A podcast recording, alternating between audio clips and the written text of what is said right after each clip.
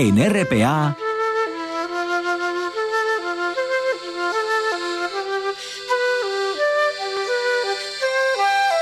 Noche tras noche.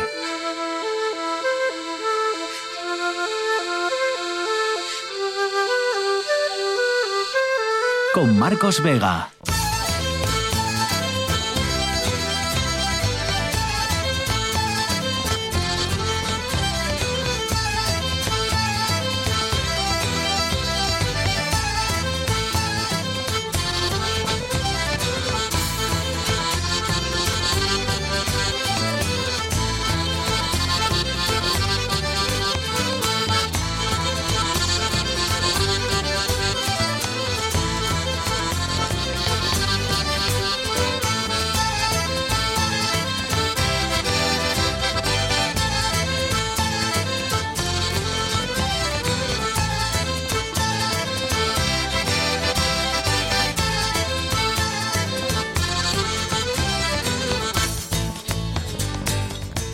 Noches, ¿qué tal? Sean bienvenidos al espectáculo de la radio. Mucho ánimo para todos los aficionados del Oviedo Baloncesto. Tenemos nuevo presidente en la Fundación Princesa de Asturias. Se trata, ya saben, del catedrático de Dirección de Empresas en la Business School de Cambridge, Mauro Guillén.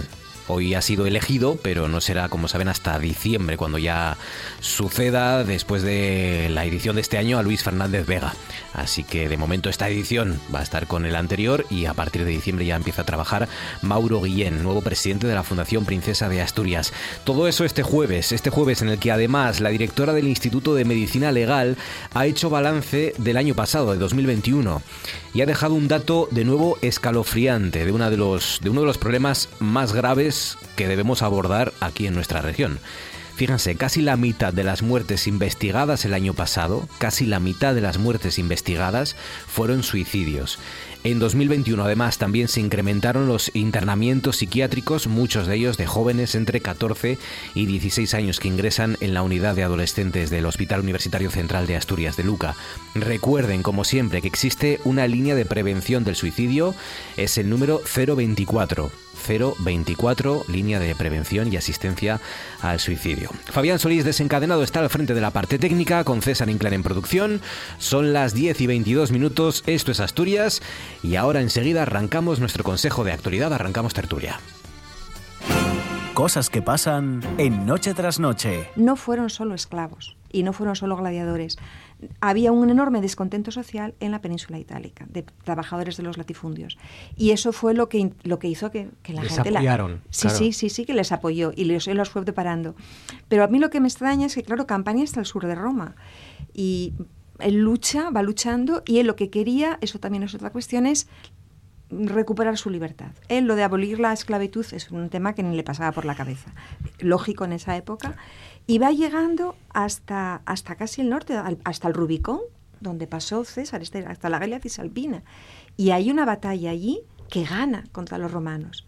Y está arriba del todo, a punto de pasar la zona que ya iba a ser prácticamente zona libre, y regresa. Y vuelve para atrás. Y vuelve para atrás. Eso es, y eso es cierto, es decir, porque sabemos que hay batallas en un momento, está arriba y baja, ¿no? Entonces, se dice que es que la animaba, estaban todos que se habían venido arriba, diríamos ahora, ¿no? Se vinieron arriba los esclavos con, con Espartaco, le dijeron, no, no te conformes con marcharte. Vamos a ver si podemos ir contra Roma. Y ahí fue el fracaso total.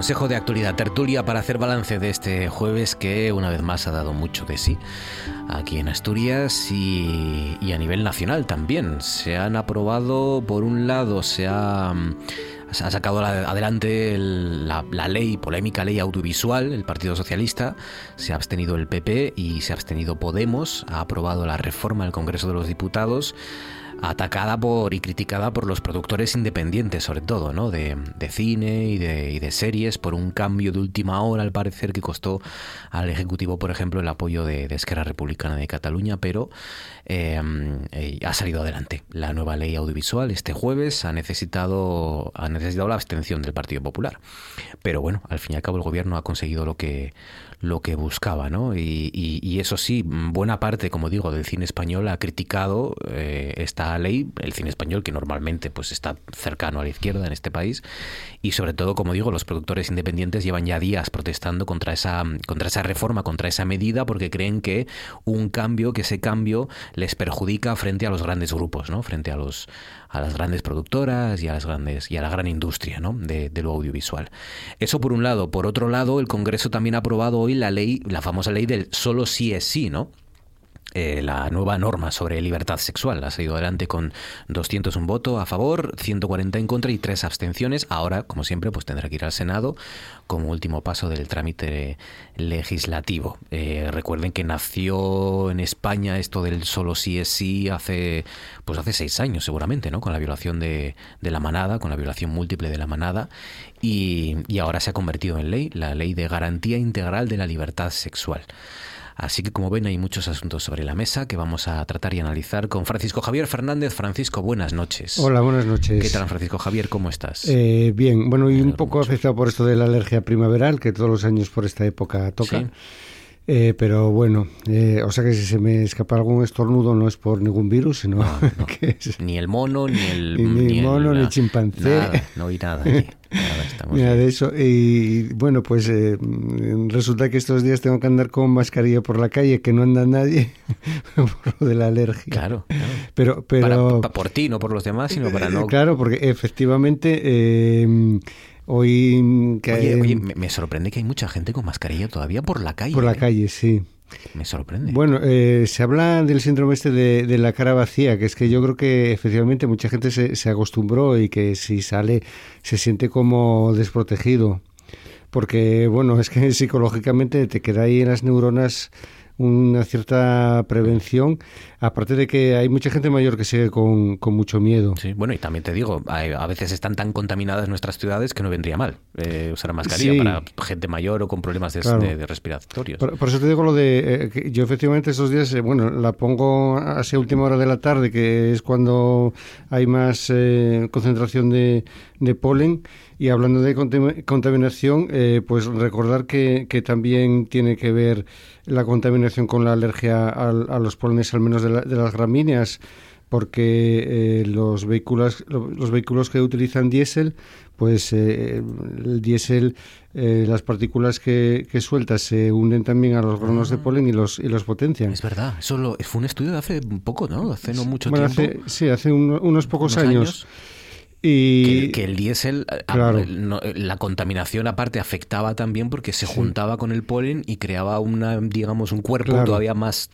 todavía más peor, todavía más eh, eficaz contra los o contra los, las personas ¿sí? Con, este tipo de... Y, y, además, curiosamente, esto afecta eh, no en el centro de las ciudades, como parecería lógico, sino más bien en la, en la periferia, quizá porque haya más, más gravíneas, más, más prado aquí en Asturias, pero en los estudios que se, se hizo, pues eh, se comprobó que eran las personas que que vivían en las periferias de las, de las ciudades eh, las que más sufrían este, este fenómeno. Así que está todo relacionado. Laura González, buenas noches, Laura. No tenemos a Laura, se nos ha caído, pero la recuperamos ahora enseguida y a Laura y a Maribel Lujilda, que también es nuestra tercera consejera de actualidad de esta noche, que tiene muchos asuntos, como digo, encima de la mesa. Venga, cuéntanos el tuyo el primero, Francisco Javier. ¿Qué sugieres? ¿Qué propones? ¿Cuál es bueno, yo, yo tengo eh, lo primero una, una, pequeña cuña, como sabes, siempre aprovecho, eh, porque bueno, este lunes, con la colaboración de la Asociación de la Prensa de Oviedo y el Colegio de Periodistas Amnistía Internacional, eh, convocó una pequeña concentración, tengo que decirlo, que, se hizo casi de forma improvisada durante el fin de semana, pero bueno, gracias a esta colaboración eh, para recordar y también denunciar a todos los periodistas que están eh, sufriendo persecución en todo el mundo por, por informar y por contar eh, la verdad. Eh, según eh, los últimos datos que hay de, la UNESCO, durante el año 2021 fueron asesinados 55 periodistas en todo el mundo y además hay otro eh, dato y es que eh, desde el año 2006 que hay estadísticas de este tipo, el 87% de estos asesinatos eh, están sin, sin, resolver. Entonces, bueno, es un problema que afecta a, a, todo el mundo. bueno, los profesionales que estaban allí también recordaron los problemas que existen en España, por ejemplo, de precariedad laboral, que también creo que, que es relevante pues comentarlo. Porque la precariedad laboral, evidentemente, no es lo mismo, pero también mata, ¿eh? También mata. Claro, es que, es que el, el problema, que además eso se ve en todos los países del mundo, es que eh, si se trabaja en malas condiciones no se puede informar de una forma adecuada, porque eh, las informaciones periodísticas, como se sabe, eh, se necesita bueno pues un rigor, se necesita un estudio y se necesita también un tiempo para poder elaborarlas y, poder, poderlas difundir. Si no, si no se hace así, pues realmente eh, todo llega distorsionado a la sociedad y desde Amnistía Internacional, por ejemplo, nosotros siempre hacemos hincapié en que para que haya sociedades democráticas y libres es importante que estén informadas y por lo tanto la, la labor de, de los periodistas y de los medios de comunicación en general, pues es, es, muy importante. Y también durante ese día, pues recordamos a una persona en concreta que es eh, una periodista rusa, Elena Milashina, que ahora está eh, exiliada, se exilió eh, poco antes de, de la invasión de Ucrania y ella fue por unas amenazas de, de muerte del líder checheno debido a que había informado sobre persecución a, personas homosexuales allí en, Chechenia y además también había criticado la gestión de la pandemia de la COVID-19. Entonces, bueno, sufrió estas amenazas y se exilió y, bueno, ahora está a salvo, pero también, bueno, digamos que de una forma discreta para, para no sufrir represalias. Fíjate, em, eh, ahora con todo esto de Ucrania y de Rusia, una de las, de las lecturas que recuperé fue un un, bueno, es un cómic en realidad, eh, sobre la, la, investigación de Ana Politovskaya en, en Chechenia, ¿no? Y, y lo que eso le supuso, ¿no? Y la, el terror con el que tienen que vivir cualquier periodista que haga frente al, al, al régimen de Putin en, en su país, mm, de verdadero pavor de verdadero pavor, de, un control absoluto porque em, aparecen pistoleros por tu casa y te pegan un tiro en el ascensor y nadie dice nada y nadie hace nada, ¿no? Bueno, y, hay que recordar esta nueva ley que sacó Putin en el inicio de, la guerra, de que cualquiera en Rusia que diga que hay una guerra o que hay una invasión, pues puede ser condenado como mínimo a un montón de años de, eh, cárcel. Mm. Y, luego el otro asunto es precisamente uno de los que comentabas antes, que es la aprobación de, la ley eh, de garantía de libertad eh, sexual. Eh, yo creo que es importante la aprobación de, esta ley. ha habido mucha polémica durante los últimos días de si era necesaria, de si no era necesaria, de si hace mucho hincapié en lo punitivo en cuanto a los cambios que hay en cuanto al, al código penal. Eh, pero eh, hay que recordar eh, también las cifras. y una de las cifras que a mí me llamó la atención que salían estos años, estos días, era que el, año pasado, en el año 2021, en España se registraron 547 violaciones más que en el año anterior, lo que supone un incremento nada menos del 34%. Es decir, yo creo que es una cifra demoledora. Y hay alguna cifra más que yo estuve rescatando de algún eh, informe, por ejemplo, eh, la macroencuesta que hizo el Ministerio del Interior en el año 2019 eh, concluía que hay al menos 2.800.000 niños, niñas y mujeres que han sufrido algún tipo de violencia sexual en algún momento de su vida en España. Es decir, es una cifra aterradora, 2,8 millones de, niñas y de mujeres. y también eh, pues alguna mm, más eh, que, eh, que, son también del, del Ministerio del, del Interior.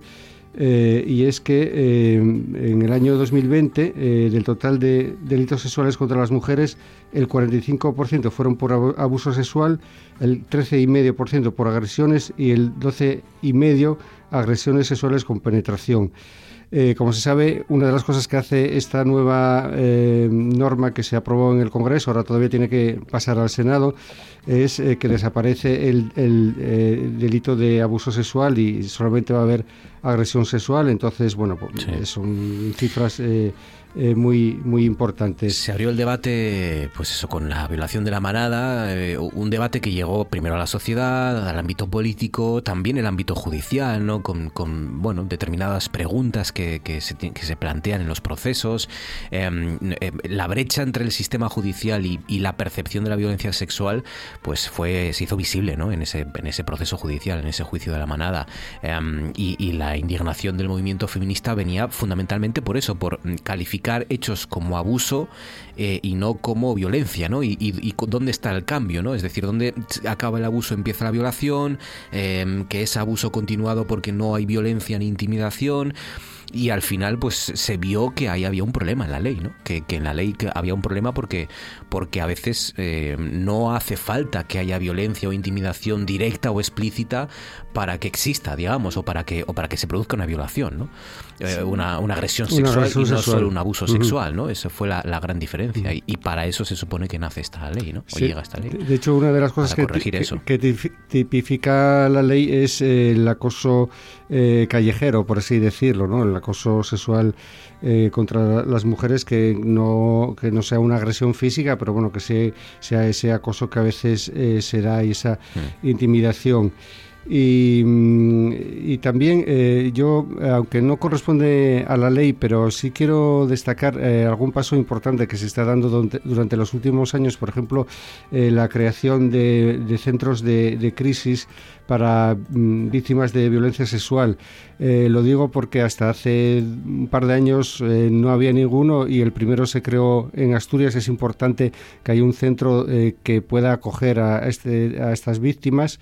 En el caso de menores de 16 años son, bueno, centros de menores, ¿no? Pero em, que pueda acoger a estas víctimas y que no se las revictimice, porque la situación que se da hasta ahora es que tienen que pasar a veces por un calvario para, para denunciar, porque tienen que contar su caso al, médico de urgencias, al médico forense, al policía, al juez de guardia y a un, montón de personas cuando no están en situación de, de hacerlo. Y luego, eh, por otra parte, también las, eh, la necesidad de hacer campañas de prevención de violencia sexual y una cosa que se eh, también eh, incluye esta ley y es la necesidad de que los menores que cometan agresiones sexuales hagan eh, también pues una formación sobre educación sexual. Laura González, buenas noches. ¿Qué tal? Buenas noches. ¿Cómo estás, Laura? ¿Qué tal? ¿Bien? Ahí vamos, bien. Bueno, bueno, bien. ¿Qué te parece todo esto de la ley del bueno, era uno de los temas que yo tenía y ya me lo pisó Francisco. Bueno, pues nada, queremos saber estoy No, como mm. estoy completamente de acuerdo con lo que él acaba de decir y creo que era una ley imprescindible dada la situación, porque además el tema de las agresiones de las manadas sigue y continúa en estos últimos días, es decir, eh, es algo que no se acaba nunca y entonces me parece una ley imprescindible, exactamente que el poder acoger a personas que sufrieron un ataque de estas características. Pero bueno, como estoy de acuerdo con él, no vamos a repetir, porque yo también tenía otro tema que se, que como otras veces ya sabes que lo recordé, se basa en el informe de, de Osfan, el último informe de Osfan, que me parece que es increíble, cada vez que hay una crisis, ya sea la de 2008, sea la de la pandemia, o sea la de la guerra, la población más vulnerable se vuelve todavía más vulnerable hmm. y la desigualdad aumenta de manera completamente desproporcionada. Dice Osfan que en los últimos dos años han aparecido 573 nuevos mil millonarios, mientras que 263 millones de personas caerán en la pobreza extrema este ejercicio. Al, tiempo, al tiempo también vemos cómo se aplaza hasta 2024 el impuesto mínimo del 15% a las multinacionales. A mí esto me parece una vergüenza, porque además hay, eh, hay beneficios, vamos, estratosféricos. Mientras eh, cientos de miles de personas que todavía sobrevivían con, con lo que ocurrió con la pandemia, con lo que ocurrió, lo que está ocurriendo ahora con la guerra de Ucrania, se, vuelven cada vez más pobres y cada vez más vulnerables.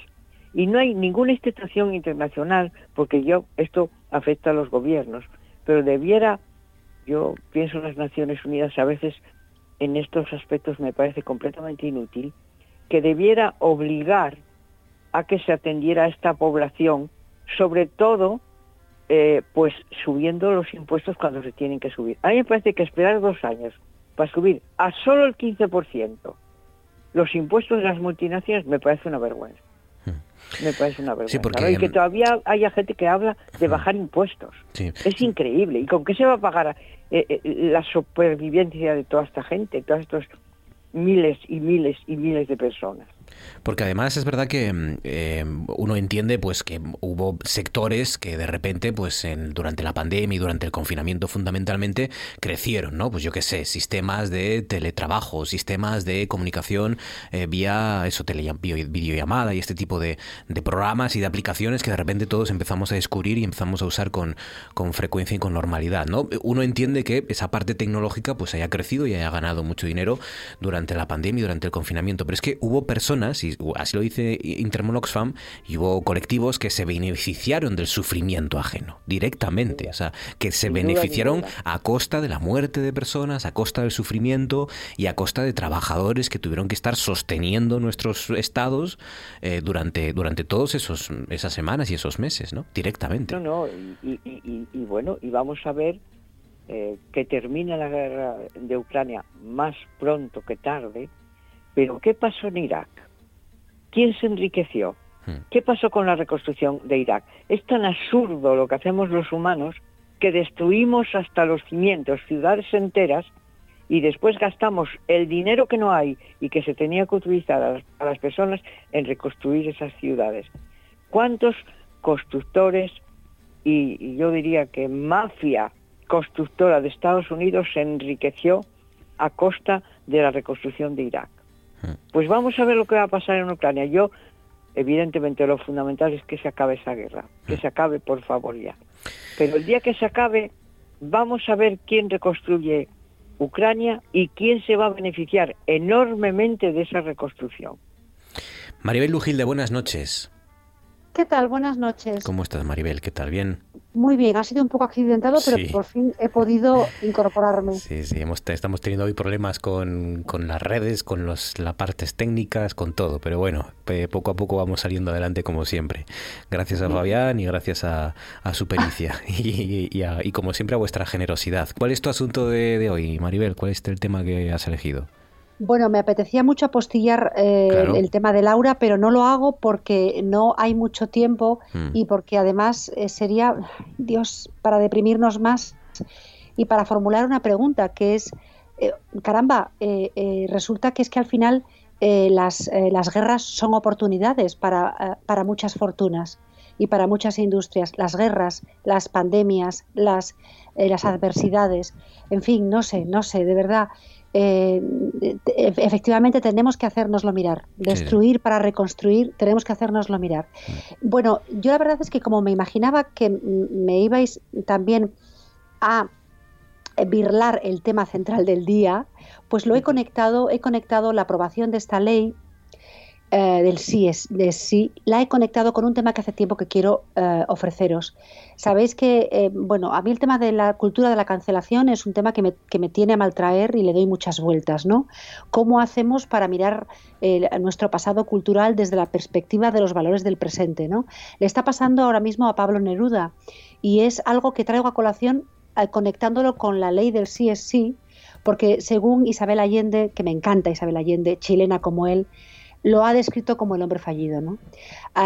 Pablo Neruda, que es eh, eh, uno de los grandes tótems, por no decir el tótem literario de Chile, pues ahora está en cuestión, bueno, desde hace unos años, porque se ha de alguna manera releído su, biografía y hemos descubierto partes oscuras. ¿no?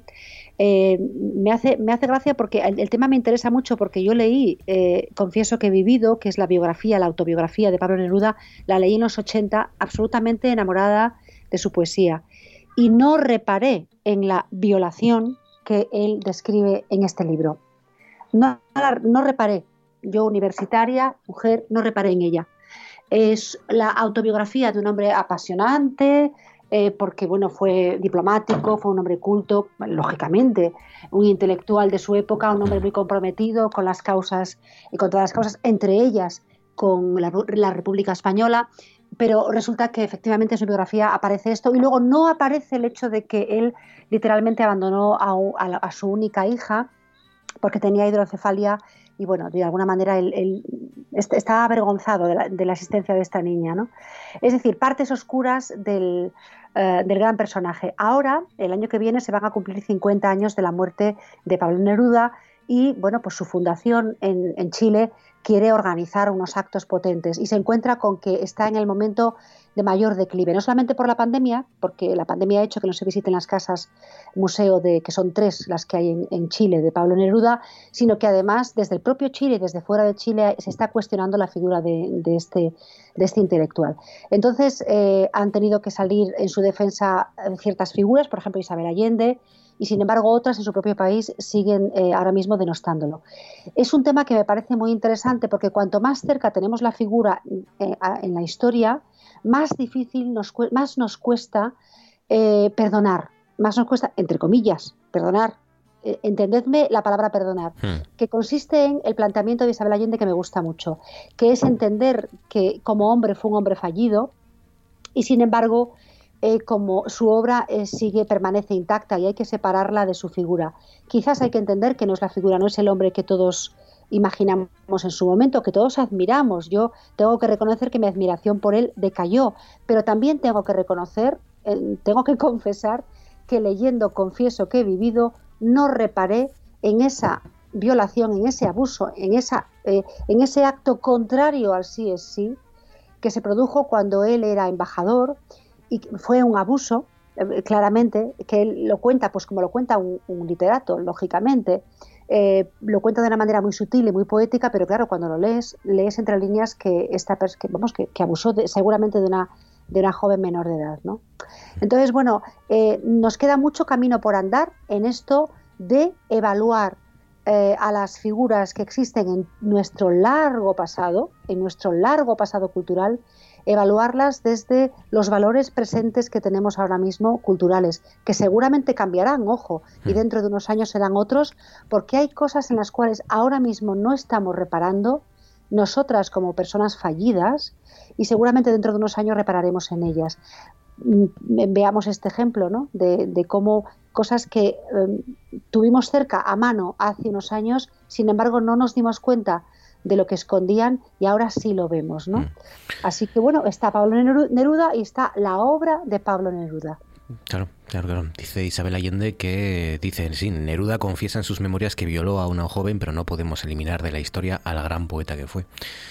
Pues sí. Em, pues nada, esa es una de las noticias de la jornada, ¿no? Eh, a partir de ahora eh, cambia el paradigma de la violencia sexual en, el centro, en la clave de a la hora de, evaluar o a la hora de juzgar, ¿no? Em, este tipo de, delitos ya no estará en el centro cómo respondan las víctimas o si se resisten o no, si han dado patadas o no, si mm, se, se han revelado ante una agresión o no, sino su voluntad, ¿no? Si han consentido o no si han dicho que sí o, han dicho que no. El consentimiento libre y expresado claramente se convierte, por tanto, en el eje del tratamiento de la violencia sexual. Eh, se ha aprobado en el Congreso de los Diputados y ahora solo queda que, que, llegue el trámite al Senado. Muy bien, quedan 12 para llegar a las 11 minutos que le vamos a dedicar al otro asunto de la jornada que tiene que ver con nuestros hospitales, con nuestros médicos y sobre todo con nuestras enfermeras.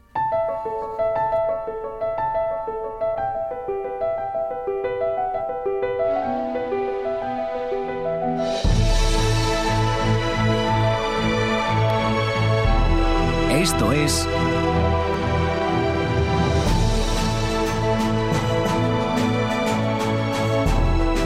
Noche tras Noche.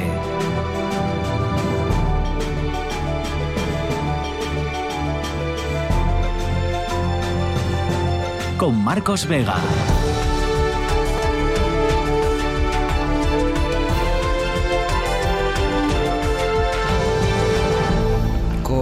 Y la recuperación de nuestros hospitales, ¿no? Eh, la recuperación después de la pandemia, que bueno, poco a poco vamos dejando atrás, ¿no? Sobre todo cuando dentro de unos, se supone, días, pues por fin podamos bajar a esa categoría de, de riesgo medio, ¿no? De, de, la, pandemia por COVID. Em, hay que recuperar nuestros hospitales, eh, deben ser más humanos los médicos, son los pacientes los que mm, somos, somos más violentos, hay demasiada tensión ahora mismo y después de todo lo que ha ocurrido ahí dentro en nuestros hospitales y en nuestros centros de salud.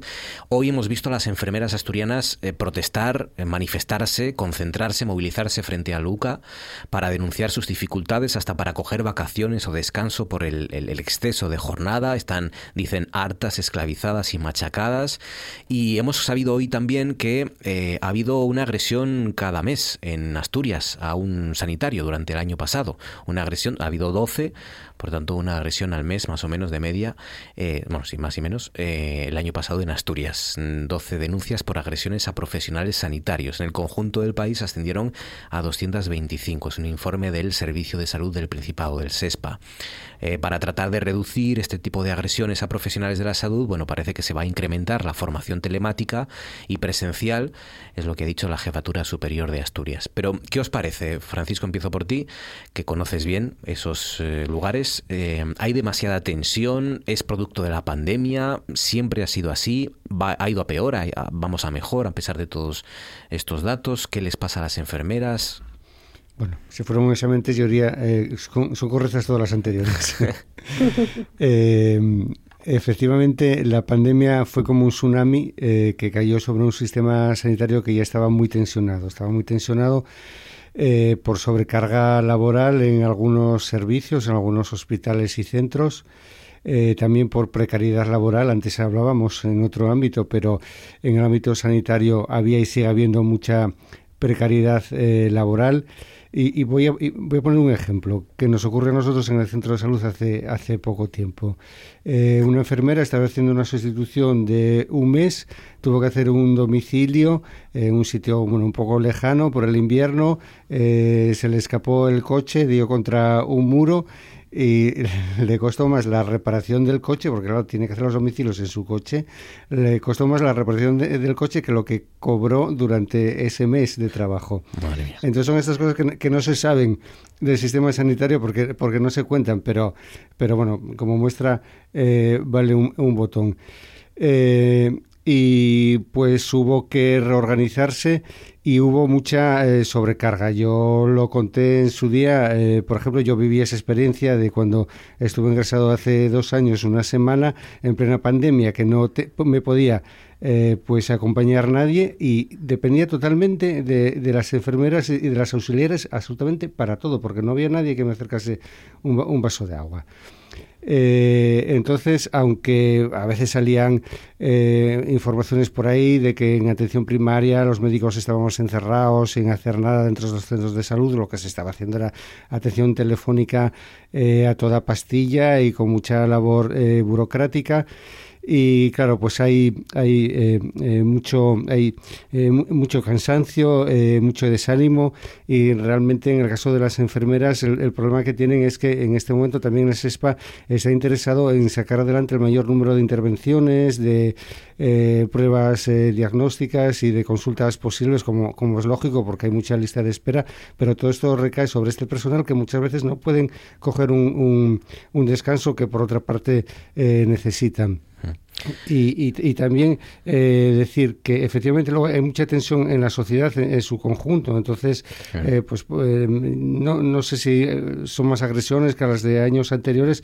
pero bueno, a veces sí que se ve al, personal un poco, qué decir, al, personal sanitario y también al público un, un poco tenso, entonces seguramente habrá más encontronazos de lo habitual. Laura, es un conjunto de todo, como ha dicho Francisco, ¿hay algo en particular que no, a ver, yo creo que la pandemia sí que, como decía algún profesional, rompió las costuras de la sanidad hmm. pública, que ya hmm. tenía algunos problemas de falta de profesionales y de quizá sueldos no demasiado altos y de necesidad de recursos, y eso la hizo mm, romper esas costuras, ¿no? Yo tengo que decir que pasé por el UCA en el último año y no tengo ninguna queja por el servicio facial ni de médicos, ni de enfermeras, ni demás creo que hacen un trabajo extraordinario y se demostró en la pandemia, hmm. con las grandes dificultades del principio, las dificultades que era simplemente para vestir y desvestir sin saber hasta qué punto tenían que, estar completamente aislados en el vestuario para entrar a atender a los enfermos y cómo se fue saliendo de manera digna, diría yo, ¿eh? del tema de la pandemia. Pero ahora mismo yo creo que hay una, un sector de la sanidad que yo también vi esta misma semana, que está sufriendo mucho, que es la atención primaria. La atención primaria porque incluso cuando hay bajas y demás, no se sustituyen a los profesionales y tienen que suplir ellos a los compañeros. Y entonces, donde ya están muy tensionados, como decía Francisco, la sanidad en su conjunto, pero la atención primaria especialmente, pues eso les supone un estrés imposible. Las enfermeras, eh, aparte de que se mejore evidentemente sus, sus sueldos y demás, lo que quieren también es que se, le tenga en que se les tenga en cuenta como un actor esencial de la sanidad pública, que no siempre es así. Esencial en el sentido de darles las competencias que deben de tener. Y a veces no se hace así, ¿no? Y yo creo que hay así, en este momento, un descontento general. Leíamos ayer o hoy, me parece, no sé ya qué día, hmm. leíamos cómo quedaron vacantes del MIR eh, las, las plazas de, de, médico de familia, que son tan necesarias para cubrir justamente la atención primaria. Entonces, algo habrá que hacer para planificar mejor y, y, no esperar a que se vayan a jubilar determinadas especialidades o médicos de familia para poder sustituirlos, porque sería un desastre. Yo creo que hacen falta recursos. Yo reconozco que este gobierno, desde que llegó entre la pandemia, la guerra de Ucrania y hasta el volcán de La Palma, está dedicando recursos a todos los sectores y los recursos son limitados. Es decir, no se fabrica el dinero, yo lo reconozco, pero la sanidad pública es algo que debemos mantener, preservar y mejorar en la medida de lo posible, mm. igual que la educación. Mm. Maribel. Yo creo que estamos ante la ecuación, un poco para contarlo en titulares, estamos ante la ecuación de los trabajadores quemados. Los trabajadores y trabajadoras de la sanidad están quemados, los hemos, los hemos quemado entre todos. Y ah, también la, la, otra parte de la ecuación es la ecuación de la parte de los usuarios y usuarias quemados, porque estamos desesperados viendo que hemos perdido la conexión completamente con nuestros centros de salud eh, no nos atrevemos a acercarnos a los hospitales eh, por miedo y tampoco porque tampoco queremos estorbar, eh, con lo cual mm, sabemos que los retrasos se acumulan, entonces somos usuarios y usuarias quemados. Y todo esto más el estado anímico social, porque es una cuestión ya social, el estado anímico en el que nos encontramos de crispación, resultado de todo lo que nos ha ocurrido en los últimos dos, tres años, lleva a, estos estallidos, ¿no? que es, son los estallidos de la desesperación pura y dura, muchas veces de las personas, y otras veces son los estallidos de personas que tienen problemas, pues a lo mejor mentales que están sin, sin tratar. Eh, es, decir, que todo va sumando. Eh, con lo cual, mm, vamos, no, me extraña que surjan estos datos y no me extraña que surjan estas movilizaciones. Eh, pues lo, mismo que, que, acaba de comentar Laura, tenemos que sacar de donde no hay para tratar de compensar a las personas el esfuerzo que están haciendo los trabajadores que han hecho y de alguna manera tratar de bajar la presión también sobre los usuarios y usuarias que estamos notando que, eso que tanto valoramos, que es nuestra sanidad, de repente se aleja de nosotros, ¿no? Mm. Sí, quizás es verdad que, que al final el hospital es un lugar, lógicamente, en el que estamos especialmente tensos y al final sea un, un lugar donde se puede medir la tensión en general ¿no? de, la sociedad, ¿no? que, que, lleva mucho tiempo sufriendo y, y que pues es normal ¿no? que, que aumenten este tipo de cosas también, pero pero desde luego los que peor lo han pasado y los que más han padecido y, comprobado en sus carnes los efectos terroríficos de esta pandemia han sido nuestros sanitarios, enfermeras y, médicos y, luego pues está el asunto laboral de ellas, ¿no? de, las, de las enfermeras eh, y de los enfermeros que, hay que corregir. Pues nada, hasta aquí nuestro consejo de actualidad, hasta aquí cerramos el repaso a los asuntos, que han sido muchos y los hemos tratado al menos los importantes casi todos. Así que muchísimas gracias Laura González, un abrazo fuerte.